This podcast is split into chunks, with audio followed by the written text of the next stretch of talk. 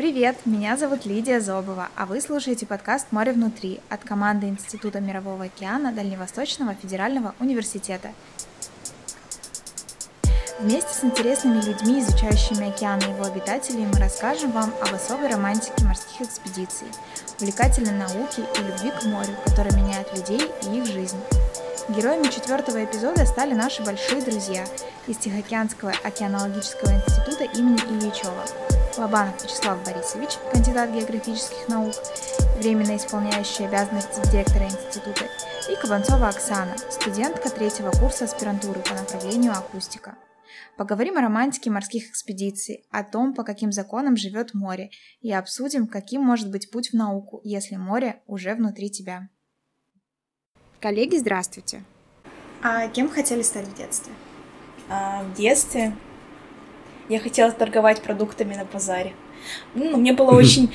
А, мне было интересно, что ты стоишь, торгуешь там продуктами, и вот общаешься с людьми, что ты им рассказываешь, э, изучаешь там спрос какой-то, какие продукты лучше продавать, но потом, соответственно, все-таки уже в школе а, в средней школе я все-таки начала интересоваться больше электротехникой, потому что так получилось, что папа электрик, и в детстве я варила суп, я люблю рассказывать, из транзисторов и резисторов. Это были мои лучшие игрушки, наверное. Я думаю, что это как-то повлияло на мою жизнь. Соответственно, потом я уже в 11 классе приняла решение идти на физику. Да, и вот теперь я до сих пор еще ей занимаюсь, и интересно это. Здорово. А, Вячеслав Борисович, расскажите, пожалуйста, как вы пришли в науку, что вас заинтересовало? Э, ну, я э, рос на берегу реки Невы, и э, там рядом находился Финский залив, и, в общем, как-то все время хотелось увидеть что-то дальше за горизонтом. Ну вот что там за горизонтом, оно и как-то привело к тому, что э, к океану. Океану который кажется безбрежным, но потом есть берега, и на этих берегах ты видишь что-то удивительное. Потом я увидел, что много удивительного в океане. Он очень изменчив, он состоит из определенных структур. Вода движется каким-то образом. Вот мы пытаемся понять, каким, и у нас это получается. И мы узнаем много нового о том, что это такое. Но вообще, если говорить об океане, ведь, понимаете, мы Россия сухопутная страна. Ну, Владивосток, пожалуй, исключение – а в целом же это реки и озера, а океаны совсем другое. Вот э, нам сложно представить, что большая часть планеты – это океан. И, конечно, мы знаем, что это рыба, это биологические ресурсы, это нефть и газ, это энергия различная, приливная или углеводородная. Э, но мы как-то вот только сейчас начинаем понимать, что вообще говоря, океан – это э, то, что спасает нашу планету от различных стрессов. Океан – это вот стабилизатор, который смягчает и климатические изменения, которые происходят на планете, и экологические. И сейчас океан – это приемник, который, ну, например, вот сейчас проблема пластика существует, да, мы бросаем различные там пластиковые пакеты, которые попадают в ручеек, в речку, а потом все это стекается в океан. Вот. То есть океан, а, несмотря на то, что он является вот тем стабилизатором, который, вообще говоря, сохраняет нашу жизни цивилизации, он сам меняется. И вот чтобы понять, что происходит и что нужно делать, нужно этот океан изучать. Вот недаром а, сейчас объявлено десятилетие наук об океане. Знаете вы об этом? Нет, ну вот странно, сказать. вообще говоря, это десятилетие, которое объявила Организация Объединенных Наций с 1 января 2021 года. И буквально неделю назад было торжественное открытие этого десятилетия – запуск десятилетия, где участвовал генеральный секретарь ООН, э, руководитель ЮНЕСКО, руководитель других организаций. Ну вот Россия участвует в этом, но, может быть, менее активно, э, чем другие страны. Ну и хотелось бы, чтобы ДВФУ тоже участвовал. Это очень важно. И вот те, кто сейчас учится или собирается пойти учиться на морские науки, э, мне кажется, у них очень светлое будущее, потому что это будет востребованной профессией. Ведь на самом деле вот все, что я говорю, это ресурс будущего. Океан еще не освоен. Э, нам предстоит его осваивать. Чтобы осваивать, нужно знать, как он устроен, нужно знать, по каким законам эта система функционирует. И вот эти люди, специалисты по океану, океанологи, они будут очень востребованы. И они еще, кстати, успеют поучаствовать вот в этом десятилетии наук об океане. А вчера, кстати, был Всемирный день Мирового океана. А началось это, наверное, ну, вот с первого саммита в Рио-де-Жанейро 82 года. Не знаю, помните вы или нет. Я нет, Значит, не, не помните. Ну вот э, это очень важное событие. Вот впервые главы государств собрались и начали говорить о том, что вообще-то планета-то меняется, и не в лучшую сторону. И вот тогда стали говорить о том, а что же надо делать. Вот это климатические изменения, парниковые газы – роль океана. А как нам сохранить океан? Что нам делать? И нужны дополнительные исследования. Мы не все знаем. У нас нет наблюдательной системы, нормальной, адекватной, которая бы покрывала весь океан. А ее надо создавать, потому что это очень важный ресурс. Наверняка это очень сложно. Оксана, можете рассказать, а, как вы попали в институт и вот. А, получается, я училась в школе естественных наук по направлению физика а, и столкнулась на четвертом курсе с проблемой, а куда же идти дальше, то есть по какой теме писать диплом. А, ну, на самом деле в ДУФУ по, моей, по моему профилю по медицинской физике было очень мало направлений. Я хотела что-то такое интересное, чтобы сразу вот почувствовал, что это твое. И однажды у меня на четвертом курсе начались лекции э, по медицинской физике, по обработке сигналов, вел их э, Каримба Владимир Ильич. Э, и я вот начала слушать, как он разговаривает, как он рассказывает про там, шумы дыхания, как их изучает, да, с точки зрения акустики и физики. Меня это очень заинтересовало. Я там даже пошла, открыла учебник по анатомии, посмотрела, что там, как с дыханием происходит, ничего не поняла. Мне стало интересно, и я решила на экзамене э, набралась храбрости и попросила на четвертом курсе, чтобы Владимир Ильич был моим научным руководителем. Э, это был сложный экзамен, мы все его завалили с одногруппниками. А, ну, я умудрилась сдать, и мне еще разреш... ну, допустили к практике в ТОЕ. Я была очень радостна, нужно было скрывать свою радость, потому что одногруппники не сдали экзамен. А, поэтому я там внутри радовалась, уже воображала, что буду заниматься наукой. Ну и так, получается, написала диплом по акустике дыхания, пошла в магистратуру уже в инженерную школу, чтобы немножечко улучшить знания в области электротехники. И уже в магистратуре я знала, что пойду в аспирантуру в ТОИ, у меня было приглашение, и, соответственно, туда уже дальше подавалась после окончания ДУФУ. А сейчас занимаетесь э, исследованиями в какой области? А сейчас я учусь на третьем курсе аспирантуры по направлению акустика, и тема моих исследований это как раз-таки акустика дыхания, а именно мы изучаем шумы форсированного выдоха водолазов, а, ну и обычных людей с заболеваниями дыхательной системы.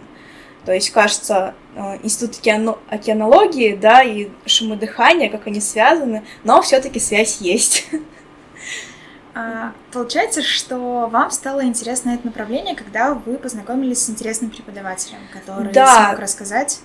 Конечно, то есть, э, если бы я не знала, куда идти, да, э, то я бы, наверное, осталась в ДУФУ. Поэтому хорошо, что у нас есть сотрудничество с ДВРАН, когда приходят преподаватели, которые не только учат, но еще имеют какую-то научную деятельность, они об этом рассказывают, и как раз-таки студент а, может понять, что вообще происходит в мире, именно в Владивостоке, куда ему лучше пойти и что ему лучше поизучать. А можем ли мы с вами очертить э, круг или задать какие-то направления, в которых э, будут проводить свои исследования наши молодые ученые в ближайшие 10 лет? Ну, основные, как я уже сказал, наверное, если говорить о процессах крупномасштабных, это вот роль океана в планетарных процессах. Это изменение климата, как океан э, работает в этой системе, как океан реагирует. А не только океан, мировой океан, но и наши дальневосточные моря, и залив Петра Великого, и более там прибрежная зона. Все, здесь мы наблюдаем изменения. Часто вы слышите каких-то происшедших заморах рыбы или там э, других э, таких вот природных катастрофах. На самом деле они прогнозируемы, надо понимать, э, из-за чего они происходят. И это можно сделать. Нужно развивать наблюдательную систему. У нас довольно много организаций, которые занимаются исследованием морей. И, конечно, надо объединять усилия. А здесь должны участвовать и региональные органы власти, я имею в виду и правительство Приморского края, и городская администрация, потому что вот залив, Амурский залив или залив Петра Великого, конечно, это уникальный ресурс, ради которого многие люди здесь живут, в Приморском крае. Вот. А другое направление – это, конечно, минеральные ресурсы. Минеральные ресурсы, вы знаете, что объемы минеральных ресурсов в океане, они превосходят те объемы минеральных ресурсов, которые есть на суше. Но нужны технологии их добычи, это пока еще не так просто, не так дешево, значит, это должно разрабатываться. Ну, отсюда вот переходим к технологиям, технологии освоения океана – ведь э, вот э, даже наши корейские партнеры, мы несколько лет работали совместно и продолжаем над проблемой подводной навигации. Так же, как э, на суше мы перемещаемся в автомобилях и используем навигационные системы, вот они видят перспективу путешествия под водой. Это такие вот подводные аппараты, одноместные, двухместные или там пятиместные, как хотите, но нужны средства навигации, нужны средства связи. Э, вот и такие футуристические вещи, которые скоро в недалеком будущем станут реальностью, я думаю. Ну, экология, само собой, да, биология, то есть мы должны знать поведение морских организмов, э, мы должны знать, э, сколько можно изъять этих морепродуктов. Да, ну и вот самые разные направления, это подводная акустика, это поведение человека в море, как он может там находиться и, соответственно, и влияние, собственно, океана на людей, живущих на его берегах. Очень много вопросов.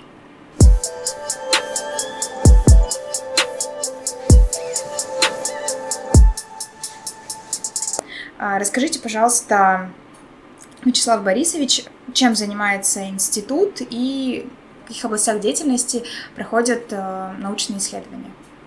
Ну, а наш институт, наверное, наиболее комплексный из морских институтов. Мы занимаемся всем, что э, требует исследования Мирового океана, начиная от проблем физической кинологии климата, геофизики, геологии, экологии, гидрохимии, подводной акустики, физики, спутниковой кинологии, биотехнологий, информационных технологий – Э, что еще может быть? Ну, естественно, так сказать, и биология моря тоже присутствует. А как появилась связь Институт Мирового океана ДВФУ и ваш институт? Ну, связь здесь давняя, мы же нуждаемся в молодых специалистах, поэтому мы, э, затрудняюсь сказать, сколько лет, но очень много лет сотрудничали с кафедрой океанологии. Это была очень сильная кафедра, которую возглавлял профессор Баталин. А он, собственно, и был основателем океанологии в Дальневосточном университете. Потом она трансформировалась более широкую кафедру океанологии и гидрометеорологии, ну и сейчас уже в Институт Мирового океана. Это придает совершенно другой статус этому направлению. Мы всегда говорили о том, что Дальневосточный университет уникальный.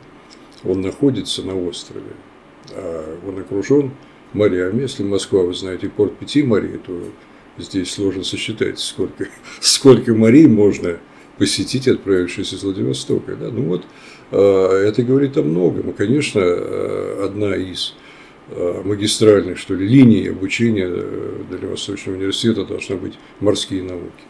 Такие университеты есть, например, в нашем соседнем Китае, очень крупный университет, Китайский океанический университет – который сейчас работает на очень высоком уровне. Но я надеюсь, что и здесь будет то же самое. Ну, часть приходит с э, геологии очень часто. Тут я пытаюсь что-то похожее найти. Э, скорее всего, экология природопользования. Думаю, что туда, возможно, будет входить э, геология как вариант. Экологическая география.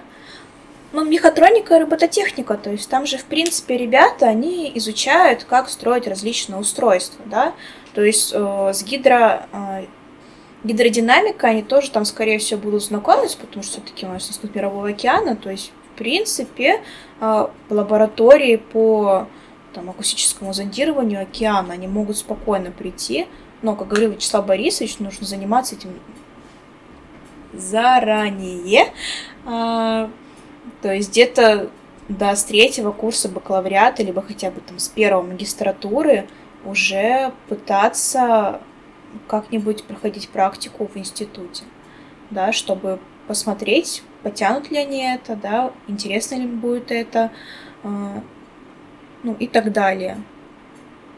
То есть посмотрим, что еще. Нужно, чтобы понимать, как движется вода, что вот заниматься экологией, вы должны знать, вообще говоря, как вода движется. А дальше. Гидрохимические процессы, которые происходят в этой воде. Это связано с циклом углерода и с биогенными элементами. Значит, вы должны знать физику, вы должны уметь э, разбираться в гидродинамике, должны уметь моделировать с использованием современных моделей, потому что одних наблюдений недостаточно. Вы должны уметь обрабатывать данные наблюдений, то есть вы должны знать математику и статистику. А, после того, как вы это промоделировали, вы должны понимать гидрохимические циклы, то есть вы должны знать химию, вы должны уметь проводить химические анализы, то есть иметь навыки лабораторной работы химической, и вы должны понимать химические процессы. Дальше вслед за этим идет процессы биологические, это тоже нужно знать. Если вы занимаетесь техническими направлениями, опять же, вам нужна физика. Если вы занимаетесь геофизикой, акустикой, э, то то же самое. То есть э, я так понимаю, что за этими вот э, такими вот что ли простыми названиями внутри, наверное, заложено вот изучение очень серьезных дисциплин. Потому что так или иначе мы все-таки, мы, наверное, вот превращаемся в какое-то время пользователей, когда нам не надо знать, как устроен компьютер, да, мы должны знать, на какие кнопки нажимать. Э, можно, и так тоже можно работать, но, наверное, эта работа будет не очень высокого уровня. Все-таки э, специалисты должны знать основы. То есть вот для этого и есть бакалавриат, где учат основам, а потом идет магистратура, где учат специализации. Поэтому еще раз говорю, что это, конечно, физика, химия, биология, геология, геофизика, те же направления физика, как акустика – техника, инженерная океанология. То есть это, вообще говоря, вот серьезный э, набор знаний должен иметь специалист, чтобы успешно и э, качественно работать.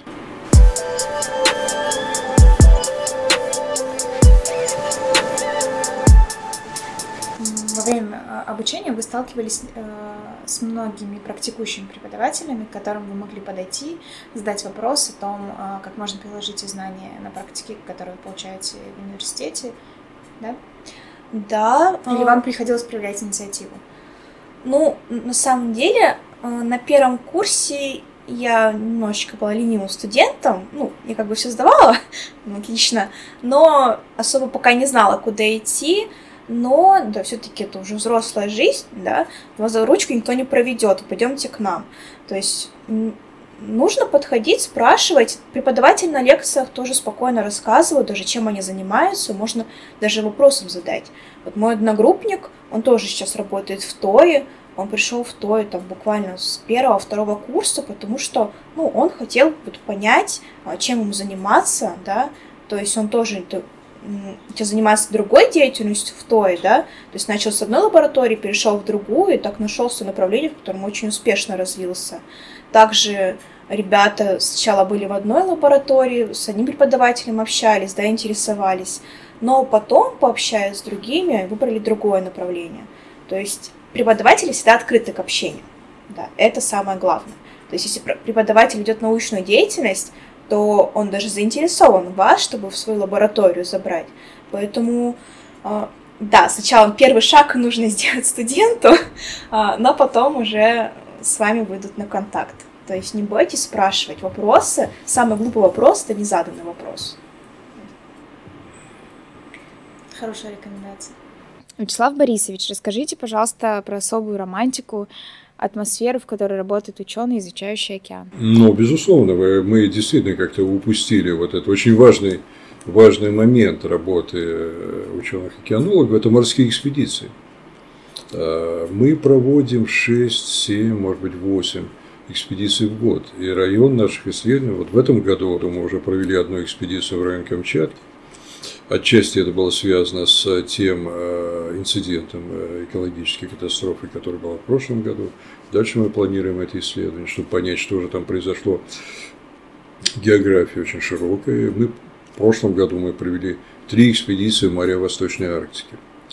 Это море Восточно-Сибирское, море Лаптевых, э, да, в общем-то, до Карского и Баренцева моря, начиная здесь с Берингового моря, Чукотского и так далее, весь э, моря арктического шельфа, они очень важны в климатическом плане, поскольку там происходит сейчас э, освобождение морей от льда, и мы можем работать в тех районах, которые были раньше закрыты льдом. Получаем совершенно новые данные, вкладывая этих морей в климатическую систему. Это поступление парниковых газов, поступление метана. Три экспедиции было проведено. Одна из них была связана с климатом, вот что происходит сейчас. Другая была связана с палеоокеанологическими исследованиями. У нас есть возможность попасть в те районы, где, которые не исследовались, и там накоплены осадки довольно большой мощности. И получая пробы этих осадков – Э, отбирая такими специальными медночерпателями, трубками, мы можем видеть, что происходило э, так сказать, э, сотни тысяч лет назад, какой был климат этого района, зная, какая, какие организмы находились там, значит, мы можем понять, какой был климат, какие течения и что, как он менялся. Соответственно, сделать прогноз о том, что нас ждет впереди.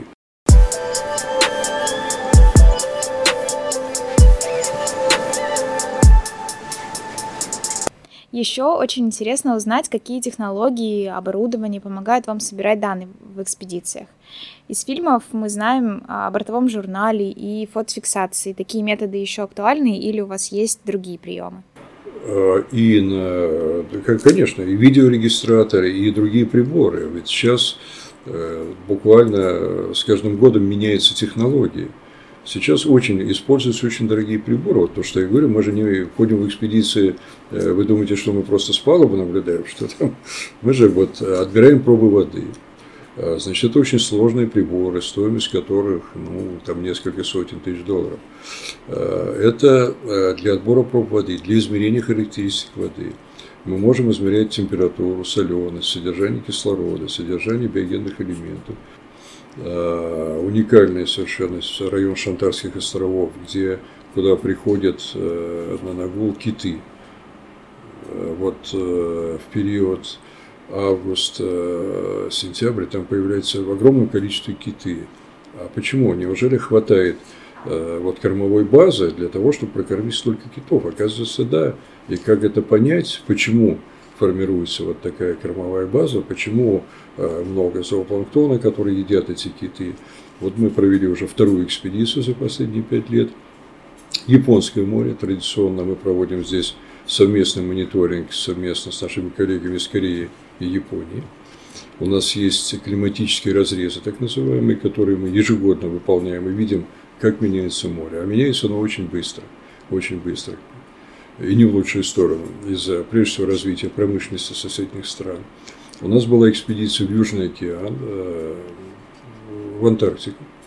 Это была экспедиция комплексная, не только наша, но наш, наша группа составляла там значительную часть этой экспедиции. Э, сейчас мы планируем экспедицию э, вокруг континента. На следующий год мы называем ее циркум Евразийская экспедиция. Она выйдет из Калининграда через Средиземное море, Индийский океан. Там мы будем работать с коллегами из Севастополя, э, Калининграда, в Индийском океане с коллегами из Индии. Недавно мы заключили, так сказать, подписали соглашение. Южно-Китайское море – это наши традиционные партнеры Вьетнам, э, Японское море с э, Кореей, Японией, и дальше она пойдет через Камчатку, Северный Ледовитый океан, э, в Архангельск и в Калининград. Вот такую вот экспедицию совместно с другими институтами, конечно. Это очень большая. А, ну и прибрежные экспедиции. Мы очень много работаем в заливе Петра Великого. То, что я говорил, э, мы пытаемся понять, как он устроен. Вот как тут меняется вода, почему вдруг э, значит, теплая вода сменяется на холодную, да, или наверху еще тепло, а по дну уже идет холодная вода на 100 километров. Проникает морская вода по дну до острова Скрипцова, который находится рядом с нашим институтом. Вот осенью, если вы нырнете глубоко, вы почувствуете, что ноги замерзают, да, ну, на глубину, там, допустим, 20 метров. Там холодно, там уже вода 1 градус, а наверху еще 18. То есть вот такие вот явления, которые, о которых раньше не знали, но догадывались. что они могут быть, потому что они из других районов. Это явление филинга. А зимой наоборот, то, что я сказал, вот эта вода стекает, как водопад. Она падает на 3000 метров, наша плотная и холодная вода, и вентилирует, насыщает кислородом Японское море. Вот э, и прибрежные экспедиции. Мы стоим при, кроме э, значит, того, что мы работаем на судах, а экспедиция бывает длинная. Вот у нас была экспедиция 98 суток. 98 суток. Когда я был молодой, как вы, мы ходили в экспедиции, 90 суток считалось, ну, обычно это были там 70-80-е годы, 90 суток это была короткая экспедиция, а вот 120 или там 180 это уже да. Но эти экспедиции были с заходами в заграничные порты, мы работали через весь океан. А вот сейчас примерно тоже мы возвращаемся к таким ну, серьезным большим экспедициям, комплексным, где задействовано много людей. Вот, э, экспедиция на судне Академик Келдыш 75 человек. Наши суда Академик Лаврентьев 30 человек. То есть это большая группа. Ну и маленькие прибрежные экспедиции на малых судах. Кроме того, мы ставим автономные приборы, мы ставим измерители на год, э, и потом через год приходим их снимаем. Они всплывают, это специальное устройство, и мы видим, что же происходит вот тогда, когда нас нет, когда нет экспедиции. Поэтому вот экспедиционная работа, вы правильно сказали, она очень важная. Она, собственно, является одной из привлекательных черт значит, профессии океанологии. Измеряют самые разные параметры, температура воды, волнение, возвышение уровня, а уровень определяет течение, океан же он неровный, он на самом деле уровень его меняется, и поэтому вода и движется. Э, планктон, который, содержание хлорофила – Э, так сказать, который определяет содержание планктона, э, атмосферные параметры, ветер. И вот э, эти массивы мы получаем регулярно, и нужно уметь их обрабатывать. То есть они ассимилируются, вставляются, усваиваются математическими моделями, и значит, мы получаем Э, вот такие вот регулярные поля, на основании которых делаются расчеты прогнозов. Ну, это вот близко к тому, что гидромедслужба, да, вот вы можете видеть по телевизору или зайти в гидромедуправление, там на больших мониторах у них есть вот эти вот картины, как движутся циклоны, как движутся там фронты атмосферы. В океане то же самое. Просто здесь воздух, а там вода, но это жидкая среда, и, в общем-то, законы да, примерно одинаковые. Так же, как циклоны или тайфуны в атмосфере, да, там в океане есть такие же вихри. Мы их видим, мы знаем, как они формируются, и за ними можно следить. Они захватывают э, определенные там организмы, они захватывают наверное, косяки рыбы, которые не может выйти. И несколько месяцев она вот э, движется с этим вихрем. Э, то есть вот э, вопрос обработки вот этих данных, э, трехмерных моделей, моделей, связанных физических и биологических, то есть вот это вот поле деятельности для IT-технологий. И сейчас это действительно, вот проекты типа Big Data, они очень применяются в океанологии. Спасибо. Мы с вами говорили а, о том, что робототехника сейчас очень сильно развивается, в том числе там, она доступна детям с раннего возраста. Как вы считаете, помимо робототехники, что еще может а, быть вот таким а, рассказывающим на раннем этапе детям а, о возможностях а, заинтересоваться вот этим направлением? Ну, обычно не более для детей, конечно, привлекает на животные. Да, вот рассказы про какие бывают э, морские рыбы, например, да, или э, гигантские кальмары там, и все такое. То есть вот это, это прежде всего привлекает, привлекает детей. На самом деле это э, здесь рано ставить точку, мы не все знаем. Вообще, какие организмы в океане обитают. Ведь часто бывает находки, поймали какую-то там, да, кистеперую рыбу огромного размера, которую вообще никогда не видели. То есть мы не знаем, что океан, вот он, э, всегда же говорят, что он менее изучен, чем космос. Здесь можно очень много всего найти, ну, вопрос фантазии, я не знаю, вот, э, что еще, что кроме робототехники. Ну, наверное, это э, и виды спорта, связанные с океаном, конечно, да, это и погружение там на различные глубины. Э, сложно сказать. Мне кажется, что нужно проводить больше тематических смен в лагерях, скорее всего, либо каких-то пришкольных лагерях, которые посвящены океану, чтобы ребята, которые приезжают там, в тот же океан со всей России, они знакомились, что наша морские недра, они настолько интересны, их стоит изучать, да, а не просто там где-то сидеть печатать, скажем так. То есть нужно заинтересовывать, я считаю, вот именно э, в лагере, скорее всего, да, как-то привлекать к исследованию, то есть э, породить какие-то интересные квесты, скорее всего, да, там, посмотри, что в воде, какой состав воды, там, сравни, э, ну, где-то так. Ну, то есть максимально давать э, потрогать, увидеть, э, там, посмотреть, пощупать, не знаю, для того, чтобы у детей появлялось, ну, в том числе и у школьников тоже, как можно больше вопросов, э, на которые они смогли бы найти ответы, получая образование. Да, то есть детям слушать очень сложно. То есть если им лекцию рассказывать, они ничего не поймут, даже десятиклассники, я вела у них физику, им вот практика лучше запоминается. То есть, если им дать потрогать какой-то компонент, да, тоже морскую звезду, чтобы они изучили, да, то это вызовет у них больше интереса и больше эмоций э, по сравнению с тем, если им прочитают лекцию, да. И тогда они придут расскажут родителям, и родители задумаются, может быть, стоит ребенка куда-то еще отдать дополнительно, чтобы его раз, э, интерес дальше развивать. Ну, вот здесь я бы, я бы добавил, что вообще говоря, э, интересно объяснить то, что видишь. Вот мы живем э, на берегах того же залива Петра Великого. Да вот у нас сейчас на Чайке 27 градусов, а у вас здесь 15. Почему 12 градусов разница температуры? Ну, потому что вода холодная. Мы приезжаем на остров Русский и здесь немножко можем охладиться. Э, почему в Японском море летом наверху на поверхности 24 градуса, а на глубине 50 метров уже 1 градус? То есть гигантская разница температуры, а оно так устроено. Э, не все знают, что вот залив Петра Великого, э, у него зимой температура минус 1,9 градуса, а летом 20. Э, вот и вся эта вода стекает, которая была сформирована зимой, и она уносит все, что накопилось. То есть происходит очищение воды. Летом мы видим, как это коричневая вода, которая несет река раздольная, цветение водорослей. Да? А весной вода прозрачная, чистая. То есть очень быстро происходит обновление. Залив Петра Великого, э, вода здесь э, из залива, она опускается на глубину 3000 метров. 3500 метров. Это как водопад, который э, мы наблюдаем зимой. Почему? Вода охлаждается, формируется лед, выпадает соль, вода становится тяжелой, она лежит на глубине 100 метров вот на этой полке шельфа, и потом падает таким водопадом. Это называется каскадинг. Вот это мы буквально последние годы явление увидели и, и видим, насколько это важно. Ведь не только вода, она несет с собой взвешенные частицы, она переносит с собой там э, осадок и другие, и, и биологии, и все составляющие. Вот это очень важно. Это э, основное место для Японского моря, для огромного моря. А мы живем в таком ключевом районе, который обновляет это море, насыщает его кислородом.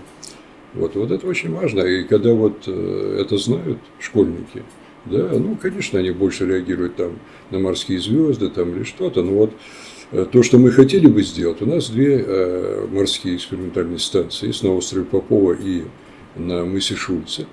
А мы работаем со студентами, но хотелось бы больше привлекать вот как раз школьников и э, сказать, любых желающих, интересующихся, что же происходит. И вот там мы могли бы такие эксперименты, связанные с физикой, с химией, с биологией, проводить. И тогда бы у нас уже все бы знали, что есть десятилетие науки в Мировом океане. А, ребята, которые будут нас слушать, они сейчас готовятся к ЕГЭ, который mm-hmm. уже совсем скоро. А, что можете пожелать, а, либо дать какие-то напутственные слова ребятам, которые планируют а, связать свою жизнь с изучением океана и тех процессов, которые происходят?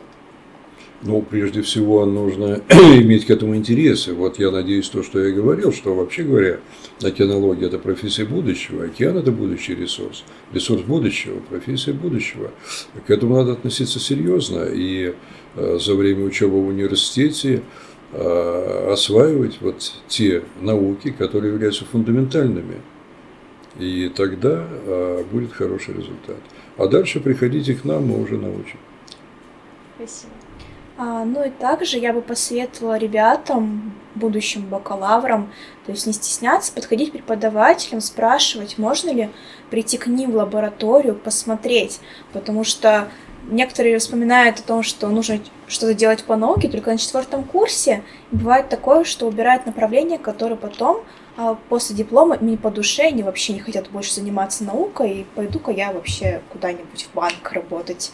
А, поэтому очень хорошо, если, начиная хотя бы со второго курса, ребята будут изучать различные направления, куда, чем они могут заниматься.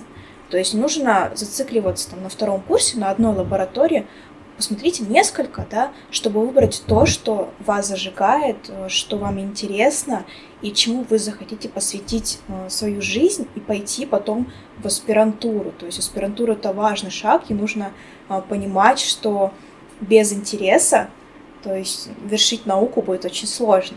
Да? То есть, но желаем всем удачи. То есть это не так страшно, то есть кажется столько много непонятных слов, но когда в этом долго, э, то есть все слова становятся сразу понятными, да, ты начинаешь говорить очень странно, тебя никто не понимает, кроме коллег, но э, поверьте, это очень интересно. То есть океан, ну, тем более мы живем в таком городе морском, да, он очень вдохновляет.